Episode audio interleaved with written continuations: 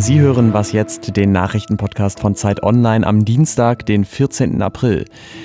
Die Welt braucht dringend einen Impfstoff. Wie weit sind wir eigentlich auf der Suche danach? Das ist unser erstes Thema und wir sprechen darüber, wen die Pandemie in Brasilien besonders hart trifft. Erstmal aber die Nachrichten. Die bundesweite Kontaktsperre gilt noch bis nächsten Sonntag und in dieser Woche muss die Bundesregierung jetzt klären, wie es danach weitergeht. Kanzlerin Angela Merkel berät sich heute mit ihren Ministern und am Mittwoch will sie mit den Ministerpräsidentinnen der Länder besprechen, wie die Maßnahmen bisher gewirkt haben. Natürlich wird es dann auch darum gehen, ob und unter welchen Bedingungen die Einschränkungen dann vielleicht gelockert werden können. Es könnte zum Beispiel sein, dass es eine Aufweichung der Kontaktsperre gibt und dafür aber eine Maskenpflicht eingeführt wird. In Österreich dürfen ab heute die ersten kleineren Läden sowie Baumärkte und Gartencenter wieder öffnen. Die Wirtschaft leidet darunter, dass es Ausgangsbeschränkungen gibt und die Produktion zum Teil gestoppt wird oder heruntergefahren ist. Heute stellt der Internationale Währungsfonds seine Prognose zur Entwicklung der Weltwirtschaft vor. Die IWF-Chefin Kristalina Georgieva hat bereits davor gewarnt, dass es in diesem Jahr wohl eine Rezession geben wird. Und auch die Industriestaatenorganisation OECD erwartet wegen der Corona-Krise, dass die Wirtschaft in vielen Ländern schrumpfen wird. Redaktionsschluss für diesen Podcast ist 5 Uhr.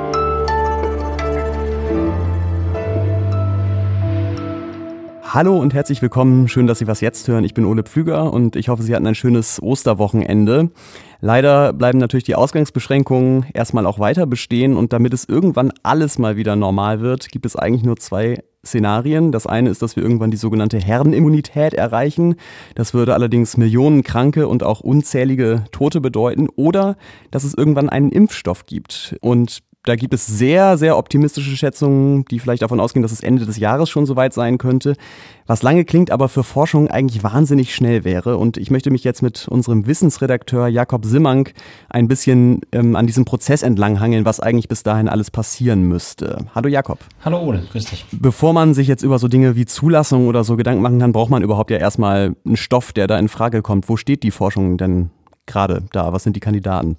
Ja, es gibt 115, die kann ich nicht alle erzählen jetzt, aber es gibt auf jeden Fall genug Angriffspunkte und Ideen, wie man quasi einen Impfstoff entwickeln kann. Ich glaube, die allermeisten Kandidaten äh, fokussieren sich auf dieses Stachelprotein, was ja auf diesem Coronavirus draußen dran sitzt, der so ganz prominent und dem das sonnenartige Aussehen gibt. Und da gibt's ganz, ganz verschiedene äh, Verfahren, das nachzubilden. Man kann das äh, in anderen äh, so, sogenannten Transportviren äh, abbilden. Das sind dann zum Beispiel abgeschwächte Pockenviren. Man kann das als Protein in Hefen anzüchten oder man kann die Impfung einfach nur quasi auf dem Erbgutcode dieses Stachelproteins letztlich basieren lassen. Das sind vielleicht so grob drei äh, mögliche Wege.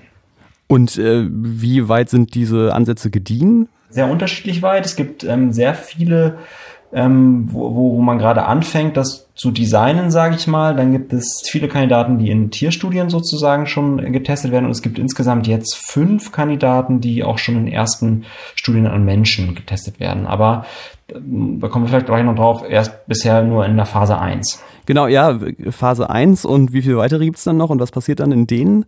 Genau, es gibt äh, Phase 1, 2 und 3 und nach Phase 3 wird sozusagen der Antrag auf Zulassung gestellt.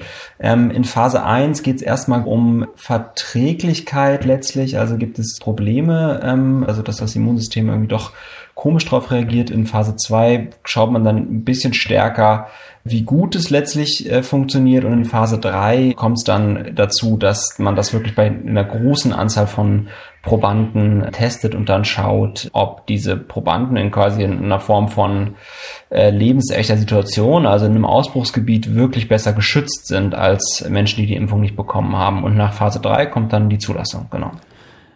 Genau, und jetzt äh, geht man, gehen wir mal davon aus, äh, dieser Impfstoff, wie auch immer der funktioniert, der bekommt eine Zulassung. Dann ist es ja nicht so, wir mischen das ins Trinkwasser und dann sind wir plötzlich alle geschützt, sondern er muss halt irgendwie an die Menschen kommen. Ist dann nicht irgendwie die Gefahr sehr groß, dass er dann da erstmal eingesetzt wird, wo am meisten bezahlt wird und nicht da, wo man ihn am dringendsten braucht? Ja, also das ist eine große Gefahr, das glaube ich persönlich, das glauben aber auch viele Experten, mit denen ich rede und das darauf haben auch diverse NGOs und Ärzteverbände hingewiesen, ähm, dass natürlich in dem Moment, wo der erste Impfstoff da ist, wird es natürlich schon darum gehen, wer kriegt ihn zuerst. Und ich glaube, es ist klug, das sehr früh zu regeln. Also jetzt sich zu überlegen, wie, wie macht man das und jetzt auch über so Dinge wie Patente zu reden und die Frage zu reden, was kostet denn so ein Impfstoff? Es gibt auch Forscher, die sagen, naja, wir brauchen ehrlich gesagt auch Technologien, die sehr einfach sind, damit der Impfstoff dann an verschiedenen Orten auch sehr leicht hergestellt werden kann. Also Hefe, auf Hefe basierende Impfstoffe zum Beispiel sind ähm, sehr, sehr einfach herzustellen. Die lassen, lassen sich auch in, in einfachen Fabriken in Entwicklungsländern herstellen und dementsprechend ähm, muss man das dann auf jeden Fall nochmal äh, bewerten, wenn die, wenn die Impfstoffe weiterkommen und, muss da, glaube ich, aber auf der anderen Seite jetzt auch schon Regeln und Absprachen treffen, ja. Ähm, vielleicht noch eine letzte Einschätzung von dir, wenn das überhaupt seriös zu beantworten ist, dieses, dieser Zeithorizont Ende 2020, Anfang 2021, glaubst du daran? Ist das irgendwie denkbar? Ja, also ich glaube nicht daran. Also Ende 2020, das wäre wirklich unglaublich optimistisch. Ich glaube persönlich, also ich hoffe sehr, dass 2021 irgendwann ein Impfstoff kommt. Mhm. Trotzdem, wenn man jetzt in anderthalb Jahren einen Impfstoff herstellen würde, from scratch, dann ist das, das wäre ein Weltrekord. Und ähm, ich glaube, man muss den Leuten auch ehrlicherweise sagen, dass es mhm. möglicherweise auch länger dauert und trotzdem gleichzeitig natürlich darauf hoffen und alles daran setzen, das so schnell wie möglich zu machen wenn man denn ähm, sicherstellen kann, dass so ein Impfstoff sicher ist. Vielen Dank für deine Einschätzung, Jakob Simmank. Sehr gerne. Tschüss.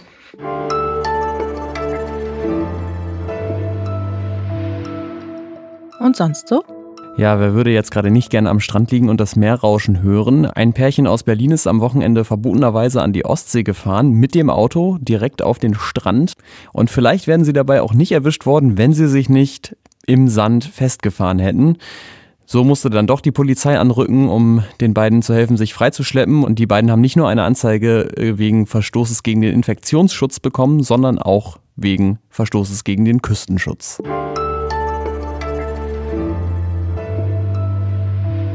Brasiliens Präsident Jair Bolsonaro, der ist wahrscheinlich einer der letzten Politiker auf der Welt, die die Gefahr durch das Virus immer noch kleinreden.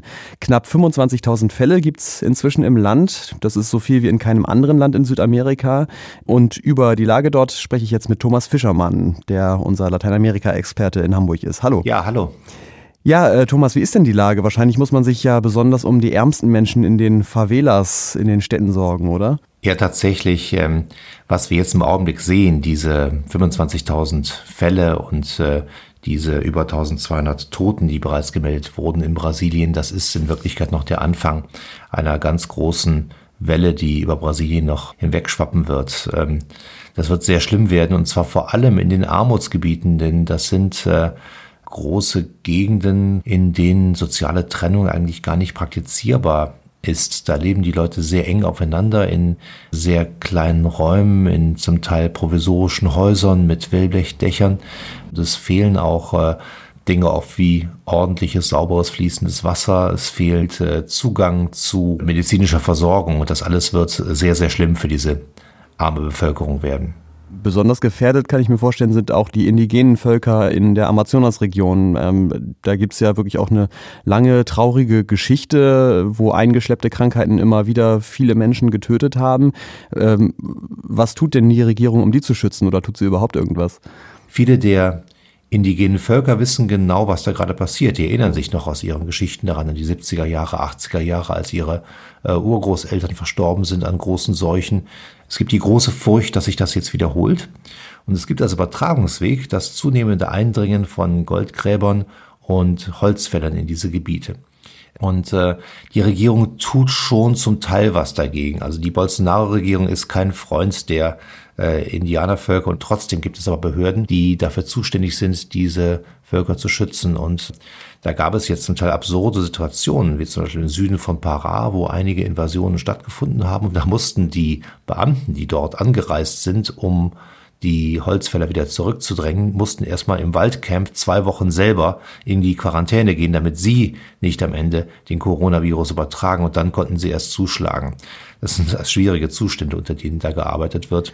Ähm, dann lass uns jetzt doch mal über Politik sprechen. Wie verhält sich denn der Präsident Bolsonaro dazu? Gibt es inzwischen Maßnahmen zum Schutz der Bevölkerung? Die hat er ja lange abgelehnt. Ja, es gibt sehr viele Maßnahmen zum Schutz der Bevölkerung im Augenblick. Äh, es gibt durchaus Aufforderungen zur sozialen äh, Isolation. Die kommen großteils von den Gouverneuren der Bundesstaaten, die kommen auch vom Gesundheitsminister des Landes. Ähm, der Einzige, der sich daran überhaupt nicht zu halten scheint und der das Ganze in den Wind schlägt und da sogar offen gegenargumentiert, ist der Präsident Jair Bolsonaro. Und äh, der läuft herum und äh, wurde jetzt schniefend und hustend gesehen. Äh, und danach gab er Fans äh, die Hand, reichte ihnen die Hand in solchen Bädern in der Menge und das ist schon ein absurdes äh, Verhalten insgesamt. Nur die Planungsstäbe äh, der Ministerien, die Militärs, die relativ viel zu sagen haben in der augenblicklichen Regierung und die Regierung weiter, also näher an den Leuten dran, näher am Ort, die verhalten sich da eher so, wie das in anderen Ländern auch bekannt ist. Dankeschön, Thomas Fischermann. Ja, sehr gerne. Tschüss. Und das war's bei Was jetzt am Montagmorgen. Wir melden uns nachher wieder um 17 Uhr mit dem Update. Schalten Sie auch dann gerne wieder ein. Wir freuen uns über Ihre Mails an wasjetzt.zeit.de. Ich bin Ole Pflüger. Bis zum nächsten Mal.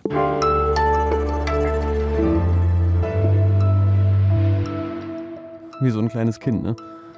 Naja, ich glaube eher ja. wie ein eiskalt kalkulierender Politiker. Ja, man tut den Kindern Unrecht, ja. Ja, ja, genau. Die Kinder sind sehr vernünftig, denen ich so begegne. Ähm, ja. äh, gerade was